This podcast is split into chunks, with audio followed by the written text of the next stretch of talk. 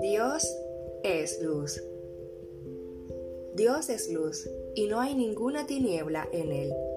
Si decimos que tenemos comunión con Él, pero andamos en tinieblas, mentirosos somos y no practicamos la verdad. Pero si andamos en luz, como Él está en la luz, tenemos comunión unos con otros, y la sangre de Jesucristo, su Hijo, nos limpia de todo pecado. Si decimos que no tenemos pecado, nos engañamos a nosotros mismos, y la verdad no está en nosotros. Si confesamos nuestros pecados, Él es fiel y justo para perdonar nuestros pecados y limpiarnos de toda maldad.